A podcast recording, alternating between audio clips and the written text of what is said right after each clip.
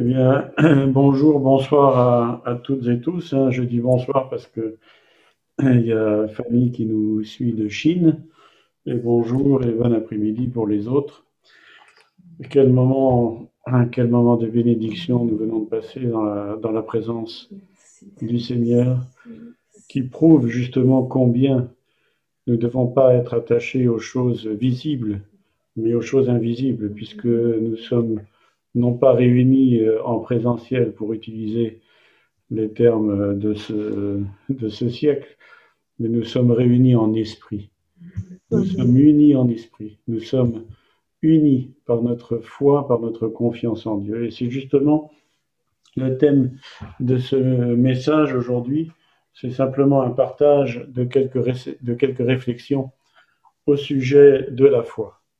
Qu'est-ce que la foi? Comment peut-on la définir? Et euh, avant d'aller plus loin, je voudrais justement remettre euh, ce moment de méditation euh, au Seigneur et lui demander sa bénédiction. Père, je veux te rendre grâce.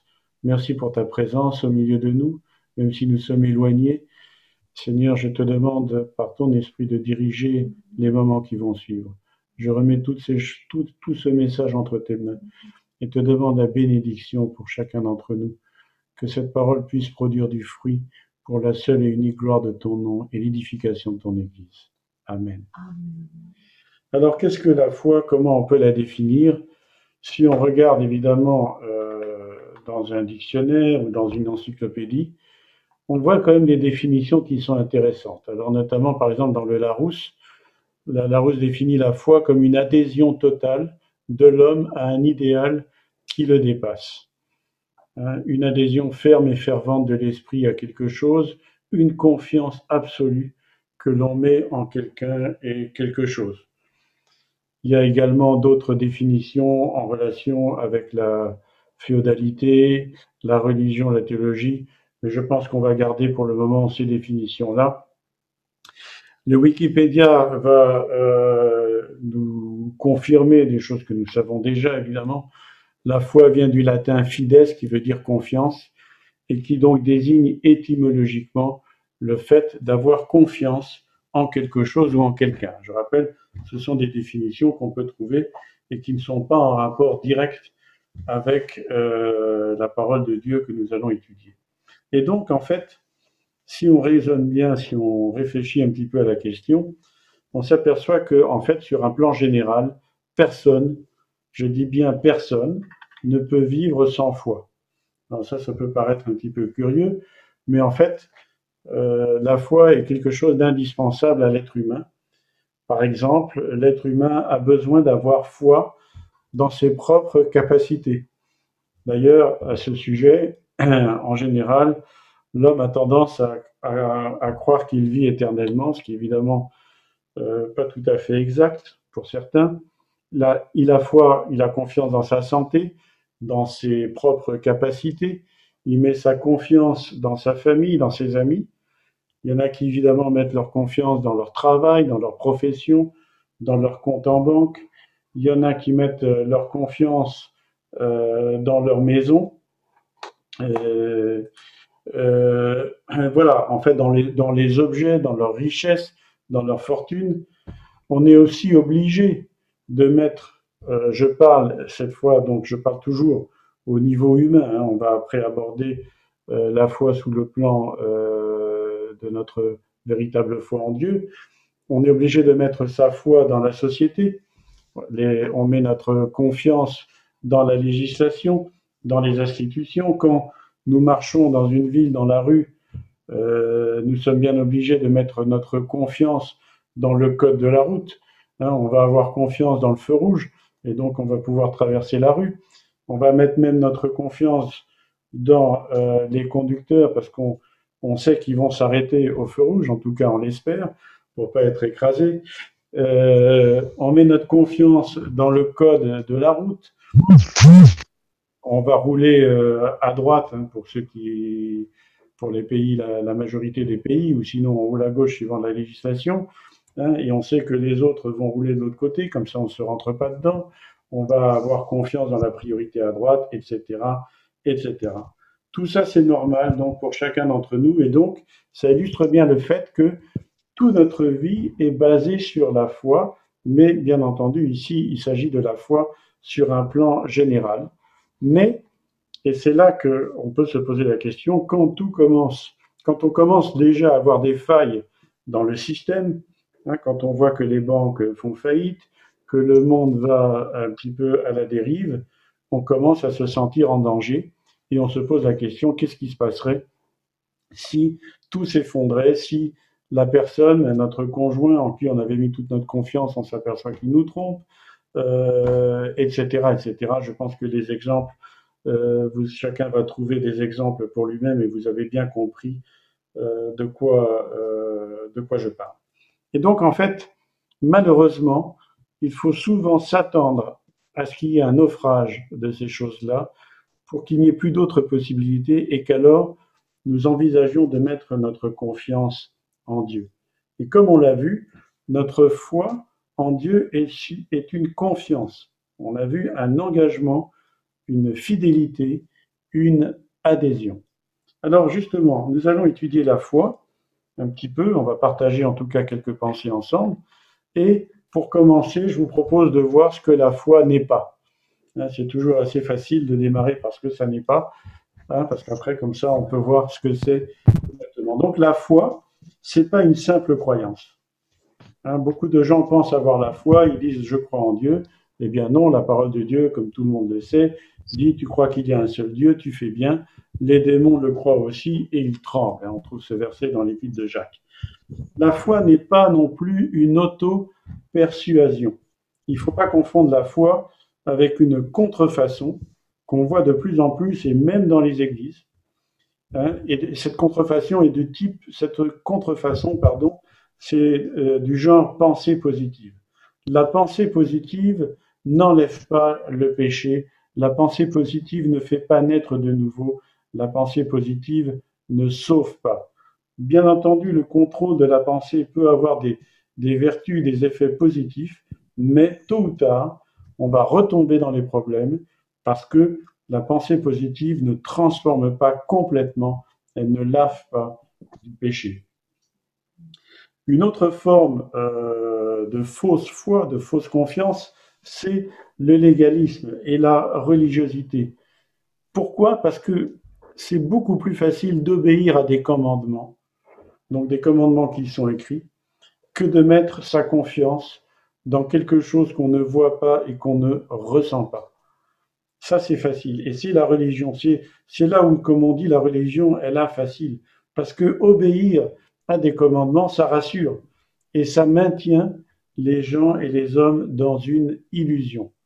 Et un exemple, c'est par exemple, vous le connaissez, la parabole, par exemple, du, pharisien et du publicain qu'on peut trouver dans Luc 18.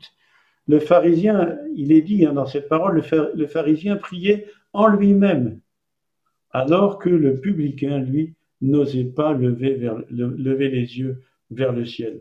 En fait, le pharisien avait confiance dans ses propres lois, dans sa propre justice, et le pharisien, le, le publicain, pardon, a pris conscience que Dieu était bien au-dessus, comme on vient de le chanter, et il n'osait pas lever les yeux vers le ciel. Et pourtant, Jésus nous dit que c'est lui qui est sorti justifié. Et donc, la, la parole de Dieu nous dit que nulle chair ne sera justifiée par les œuvres de la loi. La religiosité est le contraire de la foi. C'est tout le contraire. C'est, ça mène, comme le dit l'apôtre Jacques, euh, à un zèle amer, charnel et diabolique, voire à un comportement magique, à un comportement de superstition. Notre relation avec Dieu est inexistante, elle est faussée. En fait, euh, quand on a cette simple croyance, euh, il s'agit d'une foi qui n'est pas authentique, qui n'est pas le résultat d'une régénération. D'une façon générale, pour résumer cette première partie, cette introduction, eh bien, d'une façon générale, la foi n'est pas le fruit d'une volonté humaine. Et elle est encore moins le résultat d'une technique humaine. Et maintenant, on va voir ce que c'est que la foi, et on va tout de suite commencer. La foi est un don de Dieu. La parole de, la parole de Dieu nous dit dans Éphésiens 2.8, car c'est par la grâce que vous êtes sauvés, par le moyen de la foi, et ça, cela ne vient pas de vous, c'est le don de Dieu. Amen. Et donc, comment obtenir ce don de Dieu? Il n'y a qu'un seul et unique moyen, c'est par la repentance, c'est-à-dire en se tournant vers Dieu. Un petit peu comme ce publicain dont on a parlé tout à l'heure qui n'osait pas lever les yeux vers le ciel. Je pense qu'à partir du moment où on n'ose pas lever, on prend conscience de sa misère, de sa situation, alors justement, Dieu va nous tendre la main et il va suffire de saisir cette main et de se tourner vers Dieu. Et donc, cette foi qui vient de Dieu, c'est quelque chose qui est surnaturel. Ça ne vient pas, comme on l'a dit, d'une technique, ça ne vient pas de nous, ça vient de Dieu, c'est un don qu'il nous a fait par son Fils Jésus, maintenant que nous sommes dans la nouvelle alliance. Et donc, une fois que nous avons reçu le don de Dieu, eh bien, qu'est-ce qu'il faut faire? Il faut l'entretenir. Amen. Il faut l'entretenir. Et donc, comme on l'a vu, la foi, c'est une confiance. C'est une confiance, une adhésion totale. Et tout le monde connaît ce verset qu'on trouve dans Hébreu 11.1. La foi est une ferme assurance des choses qu'on espère, une démonstration de celles qu'on ne voit pas. C'est donc une confiance absolue qui est le résultat de l'action du Saint-Esprit en nous. C'est totalement surnaturel. Et c'est ça la véritable foi dont parle Jésus. Croire, adhérer, faire confiance. Cette foi-là, elle ne se base pas sur notre ressenti. Bien entendu, on va ressentir des choses, mais parfois, comme on va le voir, on ne ressent rien. Mais comme on vient de le lire, elle reste une ferme assurance. Pourquoi? Parce que nous avons, comme on va le voir, quelque chose en nous qui fait qu'on a cette assurance. Donc, la foi ne se base pas sur ce qu'on ressent, mais sur ce que l'on sait. Amen. La foi se base sur ce que l'on sait. Et souvent, notre ressenti va être trompeur. Hein, je vous rappelle cet épisode où Jésus apparaît à, Thomas qui avait, qui avait dit Je ne croirai pas tant que, que je n'aurais pas mis euh, ma main, etc. Et Jésus va se présenter à Thomas, Jésus ressuscité, il va dire Voilà. Et donc Thomas se rend compte que, Jésus est ressuscité, il va dire Mon Seigneur et mon Dieu. Et Jésus va lui dire Maintenant que tu vois, tu crois, heureux ceux qui auront cru sans avoir vu. En d'autres termes, heureux ceux qui croient sans avoir euh, sans se baser sur leur sens, sur leur propre sens.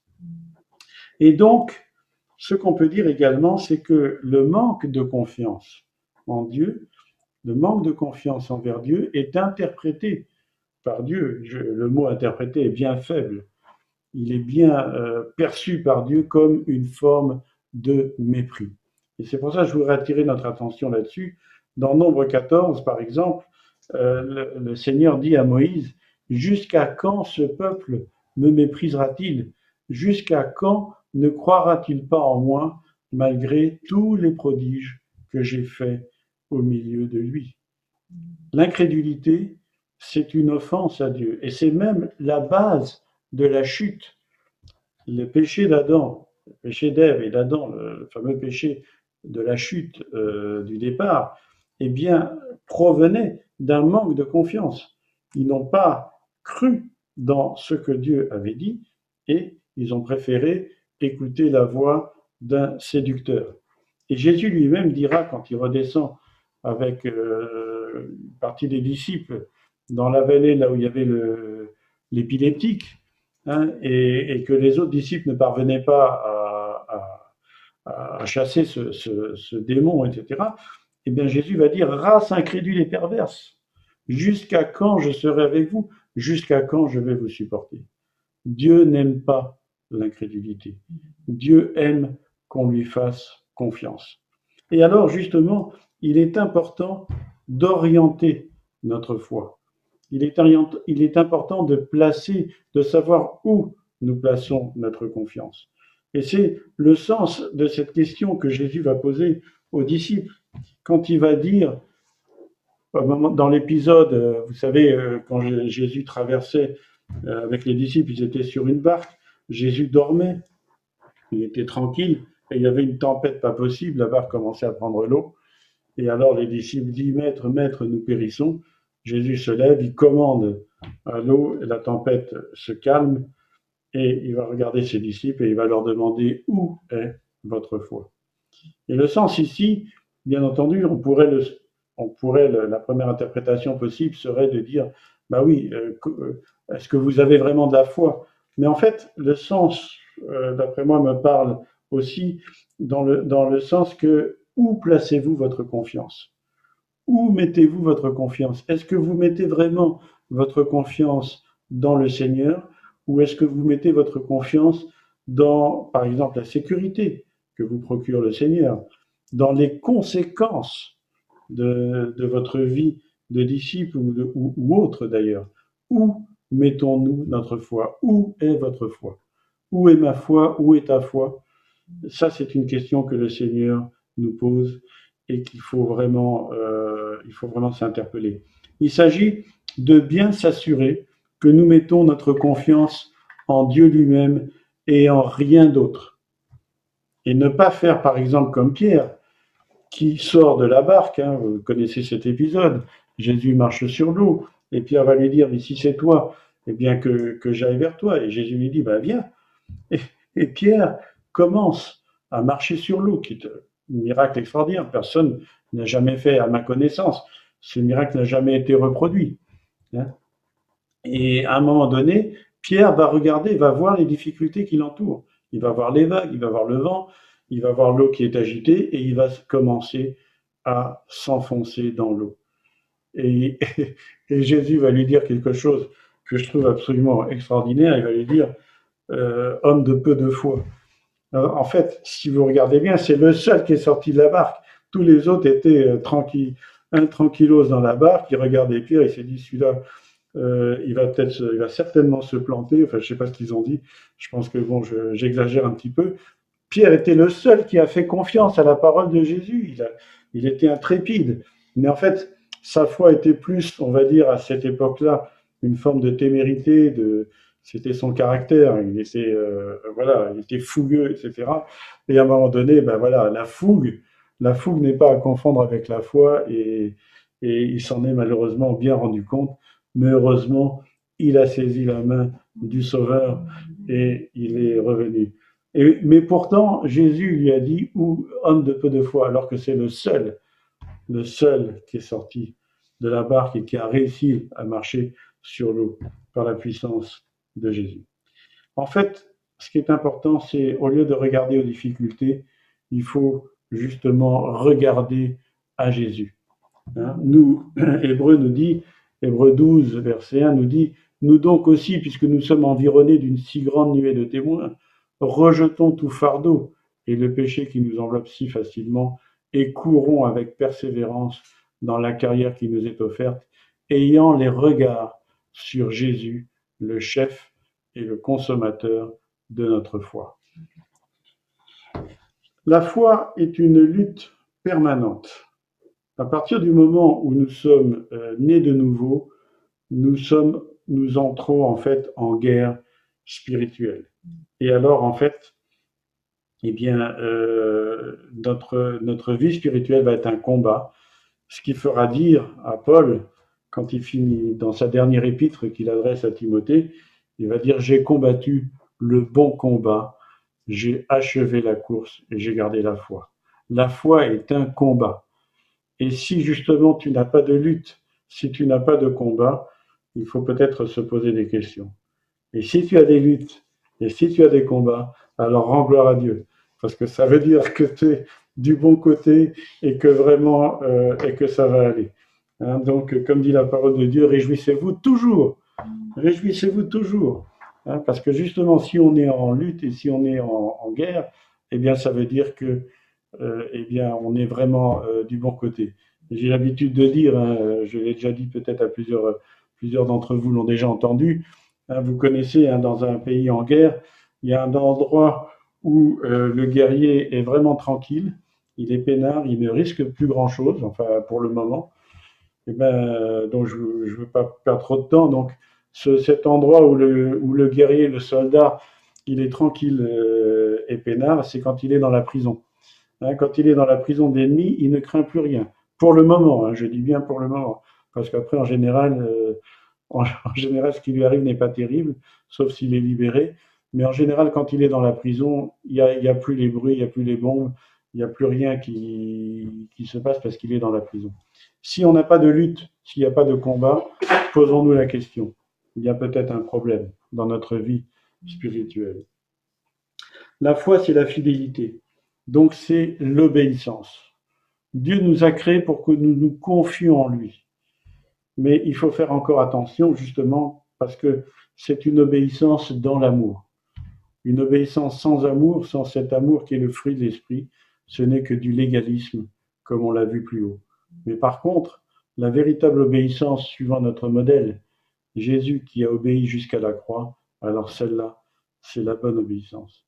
Et enfin, et enfin, quand on chute, parce que malheureusement nous sommes encore faibles, et eh bien quand on chute, et ça c'est très important de, s'en rappeler, la foi est très importante. Hein, parce que celui qui en général nous fait tomber, euh, c'est nous-mêmes, mais souvent on est inspiré par le séducteur, par Satan, par le diable. Euh, voilà.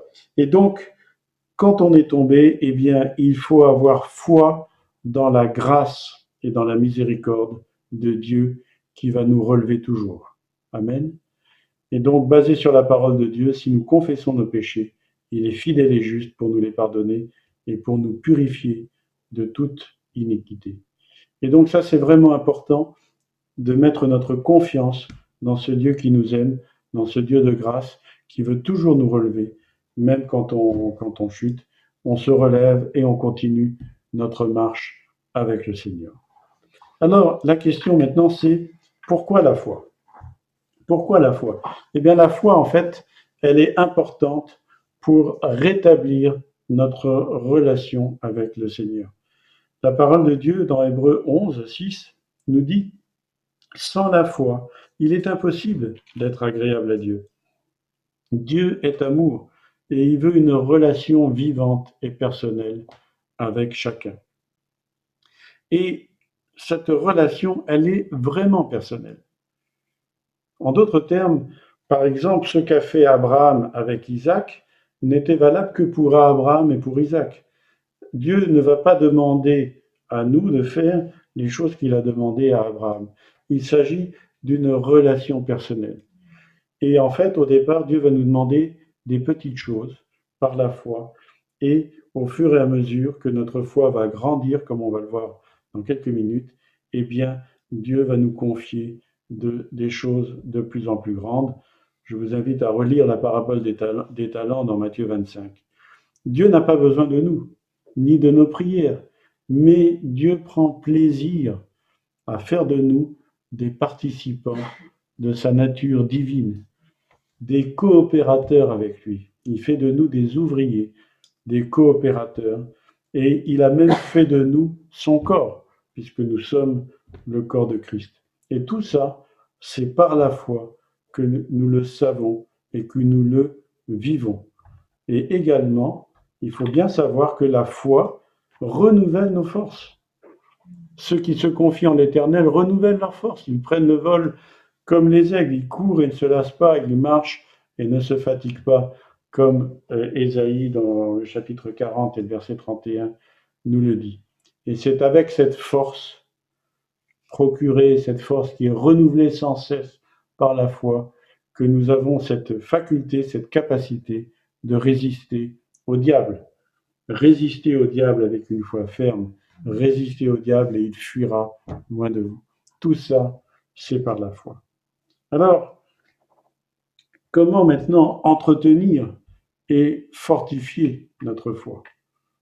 Eh bien, pour moi, la réponse la plus importante, et je vous dis ça pour l'avoir personnellement vécu, et je dirais même plus pour en avoir souffert, pour ne pas l'avoir fait à un moment de ma vie, pour diverses raisons, Eh bien, la foi, ce qui fortifie, ce qui entretient notre foi, c'est la vie d'Église. Acte 2, 42, il persévérait dans l'enseignement des apôtres, dans la communion fraternelle, dans la fraction du pain et dans les prières. Pour se donner une image, l'Église, euh, c'est comme un barbecue. Et donc c'est euh, et, nous sommes chacun d'entre nous des braises. Eh bien, le fait d'être réunis, vous voyez, toutes ces braises qui sont unies les unes aux autres, qui sont euh, agglutinées, on va dire, spirituellement, je parle, hein, bien sûr. Eh bien, la chaleur des uns se communique et ensemble nous formons un bloc. Mais si nous prenons une braise et que nous la laissons plus loin, que nous l'éloignons du barbecue, elle va s'éteindre assez rapidement. C'est en fait la communion qui va, le, fait d'être ensemble, même si on l'est en ce moment par Zoom, mais le fait d'être ensemble, le fait de prier ensemble, le fait de louer ensemble, le fait de s'édifier ensemble, d'écouter ensemble la parole de Dieu, c'est ça qui va alimenter notre foi, qui va alimenter notre vie spirituelle. Et bien entendu, comme on vient de le lire dans ce verset, la lecture de la parole de Dieu va euh, euh, entretenir et fortifier notre foi. La Bible nous dit que la foi vient de ce qu'on entend, et ce qu'on entend, c'est la parole de Dieu. Et puisque la parole nous sanctifie et, quelle est la vérité, lorsque nous basons notre relation avec Dieu sur cette parole, et non pas sur notre ressenti, mais sur sa parole, qui est la vérité, comme on vient de le lire, alors notre joie devient parfaite. Et même s'il y a des épreuves, eh bien, on va surmonter ces épreuves, non pas parce que nous sentons, mais parce que nous savons que celui qui est avec nous est plus fort que celui qui est contre nous, et que nous savons qu'il n'y a aucune épreuve que Dieu permet qui nous arrive sans que nous ayons les moyens de la surmonter. Amen. Et donc, les épreuves, notre foi, c'est comme un muscle. Hein, retenez bien cette image. Notre foi, c'est un muscle. Hein, et il faut que nous l'exercions. Si on ne fait pas d'exercice, nos muscles ils vont fondre parce qu'ils n'ont pas d'utilité. Mais si on fait euh, de l'exercice, de la, de la musculation, hein, on va soulever des poids, on va faire les abdos, etc., du cardio-training tant qu'à faire, eh bien, euh, on va se fortifier. Eh bien, de la même façon, le Seigneur Dieu permet qu'il y ait des épreuves dans notre vie pour que justement notre foi puisse grandir. L'épreuve, l'apôtre Jacques nous dit, l'épreuve de notre foi produit la patience. La preuve de notre foi va produire notre perfectionnement. Pierre dira même qu'elle va aboutir à la louange. Et ça, c'est merveilleux. Apprenons donc à placer notre confiance en Dieu et il l'honorera. Soyons patients. Dieu fait des promesses, mais parfois Dieu va tarder dans ses promesses. Abraham a attendu. Il a attendu euh, beaucoup d'années avant que le, fils de la promesse apparaisse. Moïse a attendu 40 ans dans le désert. 40 euh, ans avant, un hein, berger euh, avec son beau-père Jéthro et sa femme Séphora. La promesse est certaine, même si elle tarde. Mm. Et alors, écoutez bien maintenant, je voudrais vous, donner une illustration. Si Dieu, écoutez bien, si Dieu tarde à répondre, hein, en ce moment peut-être j'ai un frère ou une sœur est dans l'épreuve, mais je sens de la part de Dieu de te dire ceci. Si Dieu tarde à répondre, c'est pour, pour que sa gloire se manifeste encore plus fort. Amen. Si Dieu tarde à répondre, c'est pour que sa gloire se manifeste encore plus fort. Et je vais vous donner un exemple. On va prendre un exemple. Imaginez que euh, Lazare était malade. Hein, vous, connaissez tous, Lazare était malade. Et alors on appelle le Seigneur. Et le Seigneur, il vient, il guérit Lazare. Eh ben, je ne suis même pas sûr que ça serait écrit dans les évangiles. Amen. Mais le Seigneur a attendu. Le Seigneur a attendu. Et à un moment donné, alors que Lazare était déjà mort et que, comme dit euh, Marthe, euh, il commençait déjà à sentir, il était dans la grotte, eh bien, euh, Jésus a levé les yeux vers le ciel et a dit, Père, Moi, je sais que tu me réponds, que tu réponds aux prières. Moi, je sais que tu réponds aux prières. Mais pour que ceux-ci croient que tu es le Tout-Puissant que tu m'as envoyé, alors, je le dis, Lazare sort. Alléluia. Alléluia. Ça, c'est la foi, mes frères et sœurs. Ça, c'est la foi. Avoir une confiance totale, une connexion totale, une connexion, j'allais dire indestructible, tellement elle est forte avec le ciel, avec le Seigneur. Ça, c'est la véritable foi. Et c'est ce que la parole de Dieu nous invite à avoir. Mais pour ça, il y a des conditions. Il y a des conditions. D'abord, avoir cette confiance, cette foi ferme, inébranlable dans la parole de Dieu. Mais aussi l'obéissance. Parce que justement, l'ennemi de nos âmes veut nous faire tomber, il veut nous faire désobéir. Mais l'obéissance, qui est un parallèle avec la fidélité, qui elle-même a la même origine étymologique que le mot foi, hein, la fidélité sans légalisme, l'obéissance dans la foi, l'obéissance au Saint-Esprit. Nous avons en nous cet esprit que ce Saint-Esprit que le Seigneur nous a donné, l'obéissance instantanée, mes frères et sœurs. Ne résistez pas. Quand l'Esprit vous dit de faire quelque chose, vous le savez très bien. Quand l'Esprit me dit de faire quelque chose, je le sais. Alors, je dis oui Seigneur, je vais obéir tout de suite. Je ne vais pas discuter. Sans légalisme, hein, je parle vraiment d'être sensible à cette toute petite voix, à cette voix parfois ténue. Seigneur, oui, je, je reconnais ta voix. Le Seigneur dit dans sa parole, mes brebis entendent ma voix. Nous entendons la voix du Seigneur. Alors obéissons-lui. Obéissons-lui tout de suite, sans discuter. Et à partir de là, je peux vous garantir, parce que ce n'est pas moi qui le dis, mais c'est la parole de Dieu qui le dit. Je peux vous garantir que l'obéissance dans la foi engendre la puissance dans la prière. Alléluia. La puissance dans la prière. Si tu veux la puissance, mon frère, ma soeur, tu veux la puissance dans la prière, déjà ne la veux pas pour ton propre orgueil, parce que dans ce cas-là, tu ne l'auras pas. Comme dit l'apôtre Jacques, vous demandez, mais vous ne recevez pas parce que vous, vous demandez mal dans le but de satisfaire vos propres passions. Non, non, non, non. Mais par contre, l'obéissance dans la prière, euh, l'obéissance instantanée engendre la puissance. Et comme dit la parole, à ce moment-là, la prière du juste a une grande efficacité, sachant que nous ne sommes pas justes par nous-mêmes, mais que nous avons été justifiés par la grâce de Dieu. Le diable veut nous faire douter et ébranler notre foi. Il veut nous faire pécher pour nous séparer de Dieu et pour nous maintenir sous son emprise. Mais maintenant que nous savons ces choses, alors mettons toute notre confiance dans la parole de Dieu Mettons la parole de Dieu en application. Mettons les préceptes, les commandements du Seigneur, je répète sans légalisme, mais mettons-les en application. Le but de la foi, c'est que nous soyons transformés à l'image de Dieu, à l'image de Christ. Dieu est fidèle. La parole de Dieu dit que Dieu est fidèle. Et donc Dieu veut que nous soyons fidèles, que nous soyons semblables à lui que nous soyons comme lui. Nous sommes appelés à être disciples et non pas des croyants passifs, ce qui n'a aucun sens par rapport à la parole de Dieu. Nous sommes destinés à être chaque jour davantage semblables à Christ. Amen. Le but de la foi, c'est de nous amener à la perfection. La parole de Dieu nous dit dans Éphésiens 4, le rôle des ministères, jusqu'à euh, verset 13, jusqu'à ce que nous soyons tous parvenus à l'unité de la foi et de la connaissance du Fils de Dieu, à l'état d'homme fait, à la mesure de la stature parfaite de Christ.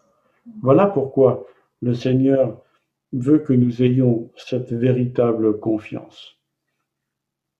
Et maintenant, je vais terminer en vous disant quelque chose d'extrêmement important. Écoutez bien chacun d'entre nous et moi, et je parle pour moi aussi. Je vais vous dire, je vais vous dire une vérité. Jésus a déjà prié pour chacun d'entre nous. Il a prié pour Claudie, il a prié pour Corinne, il a prié pour Fanny, pour Claudine, pour Roger, pour Hans, pour Ghislain. euh, qui sont là pour Stéphanie, pour Nathalie, pour Marguerite et pour moi-même. Jésus, il a déjà prié pour chacun d'entre nous. Jean 17, 20. Ce n'est pas pour eux que je prie dans la prière sacerdotale, mais encore pour tous ceux qui croiront en moi par leur parole. Alléluia. Jésus a déjà prié pour que notre foi soit complète, pour que notre foi soit parfaite. Et il a prié dans un but précis. C'est le verset suivant. Afin que tous soient un. Comme toi, Père, tu es en moi, et comme moi, je suis en toi. Afin qu'eux aussi soient un en nous. Alléluia. Elle est, là le, rôle, le but de la foi. Que nous soyons un. Que nous soyons un en lui.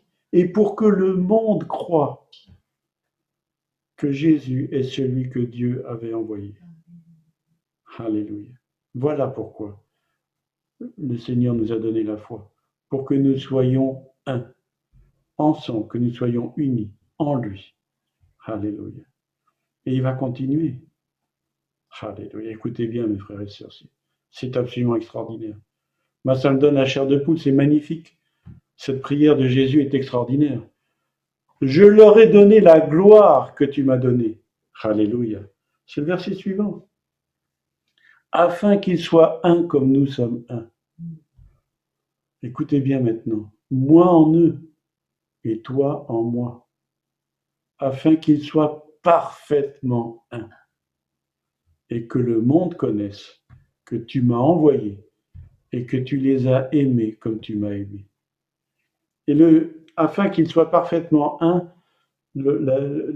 si on regarde dans le, on va un petit peu plus loin dans le grec, en fait, le verset veut dire afin qu'il soit rendu parfait. Mais parfait dans le sens qu'il soit terminé.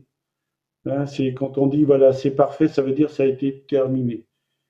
En fait, nous sommes dans un processus de création. Nous sommes dans un processus de transformation. Alléluia. Et c'est pour ça que nous devons mettre toute notre confiance dans le Seigneur, dans sa parole. J'ai l'habitude de dire que la parole de Dieu est plus vraie que la terre sur laquelle vous êtes assise. Vous êtes chacun assis, vous êtes euh, chacun dans sa maison, chacun est dans son appartement. Mais tout ça, ça va disparaître. Tout va disparaître. Mais la parole de Dieu ne disparaîtra pas. Alléluia. La terre, le ciel et la terre passeront, mais mes paroles ne passeront pas. Alléluia. Alléluia. Mes frères et sœurs, mettons-nous toute notre confiance dans la parole. Mettons toute notre confiance, toute notre foi dans la parole. Et vous allez, nous allons tous ensemble, puisque ça c'est la prière que Jésus a faite, nous allons tous ensemble vivre dans une dimension spirituelle. C'est pas moi qui le dis, c'est une garantie, c'est la parole de Dieu. Nous allons vivre tous ensemble dans une dimension spirituelle nouvelle, tellement puissante. Il va y avoir des guérisons, il va y avoir des transformations, des miracles. Non pas pour nous, pour dire on est les plus beaux, les meilleurs. Non. Si c'est ça, c'est même pas la peine de commencer. Non. Mais pour que le nom du Seigneur soit glorifié. Alléluia. Et pour que le monde croit que tu m'as envoyé. Alléluia. Mes chers frères et sœurs, cette parole, elle est vraie et elle est accomplie. Et nous l'avons reçue par le Saint-Esprit nous avons reçu par le Saint-Esprit cette, cette fois le don de Dieu. Alléluia. Mettons notre foi en action. Commençons à la perfectionner au travers de notre vie. Mettons notre confiance en Dieu totalement, inconditionnellement. Je répète, mettons notre confiance en Dieu totalement et inconditionnellement. Et pour terminer, je voudrais vous citer ce verset que tout le monde connaît, qui est dans le prophète Malachi, verset 3, verset 10. Malachi parle euh, à cette époque-là, dans l'Ancienne Alliance, des dîmes. Et il dit, mettez-moi mettez de la sorte à l'épreuve, dit l'Éternel des armées. Et vous verrez si je n'ouvre pas pour vous les écluses des cieux, si je ne répands pas sur vous la bénédiction en abondance. Alléluia. Mes frères et sœurs, Bien entendu, les dîmes, tout ça, c'est terminé, nous sommes sous la nouvelle alliance. Mais n'oubliez pas que le Seigneur veut bien plus que les dîmes. La parole de Dieu nous dit dans Romains, euh, Romains 12, 1, offrez vos corps en sacrifice vivant, ce qui sera de votre part un culte raisonnable à Dieu. Le Seigneur ne veut pas 10% de nos salaires. Le Seigneur veut notre cœur. Il veut notre vie entière à son service, en tout. Et, dans, ça, c'est la nouvelle alliance. Et alors, à ce moment-là, le Seigneur va dire, mets-moi à l'épreuve. Donne-moi tout, donne-moi ton cœur. Mets-moi à l'épreuve et tu verras si je n'ouvre pas pour toi les écluses des cieux, si je ne répands pas sur toi la bénédiction en abondance. Mes frères et sœurs, le Seigneur est là au milieu de nous en ce moment même. Je vous invite spirituellement à lever les yeux vers le ciel. Alors on va peut-être fermer les yeux, courber la tête, peu importe. Faites comme vous voulez. Mais, mes frères et sœurs, ouvrons, levons les yeux vers le ciel. Offrons nos cœurs. Mettons le Seigneur à l'épreuve. Appuyons-nous sur sa parole. Et ce n'est pas moi qui le dis, c'est le Seigneur, l'Éternel des armées. Mon, frère, ma sœur, ouvre les yeux en ce moment même. Ouvre les yeux, lève la tête vers le ciel. Mets toute ta confiance en lui. Offre-lui ton cœur complètement. Tout ce, qui a, tout ce que tu as voulu garder pour toi, tous ces petits trucs secrets, ça n'a aucune valeur, ça va disparaître tout ça. Par contre, ce qui était important, ce qui est éternel, c'est cette vie éternelle que le Seigneur t'a donnée par son esprit, en venant habiter en toi. Je, leur ai donné la gloire que tu m'as donnée, afin qu'ils soient un comme nous sommes un. Moi en eux, et toi en moi. Si le Seigneur est en nous et que le Père est en lui, ça veut dire que Jésus et le Père sont en nous, afin qu'ils soient parfaitement, qu'ils soient achevés, et que le monde connaisse que tu m'as envoyé et que tu les as aimés comme tu m'as aimé. C'est pas la peine d'aller dans les rues distribuer des feuillets si tu n'es pas rempli du Saint-Esprit. C'est pas la peine de faire 36 000 choses si tu n'es pas rempli de l'Esprit de Dieu. Alors on va avoir maintenant un moment de prière, mes frères et sœurs. Et on va lever la tête, chacun chez soi, chacun chez lui. On va lever la tête et on va voir. Et je vous garantis, je vous le dis, c'est pas moi qui le dis, c'est la parole. Levez les yeux vers le ciel maintenant. Offrez votre cœur au Seigneur. Et vous allez voir maintenant les écluses des cieux qui vont s'ouvrir sur vous. Hein, les bénédictions vont tomber. Et non pas, je ne parle pas d'évangile de prospérité, etc. Ça n'a aucun intérêt. Je parle de l'amour de Dieu. Je parle du Tout-Puissant, celui qu'on vient de chanter, celui, le, le Créateur des cieux et la terre. Eh bien, celui-là, il est prêt à ouvrir les écluses des cieux sur toi, sur ta vie, à te combler de bénédictions, à, te, à faire de toi un soldat vaillant, à faire de toi un, disciple du Seigneur, un véritable disciple. Et tu verras, non seulement ta vie va être transformée, mais tu seras un instrument dans les mains de Dieu pour que la vie d'autres personnes soit transformée.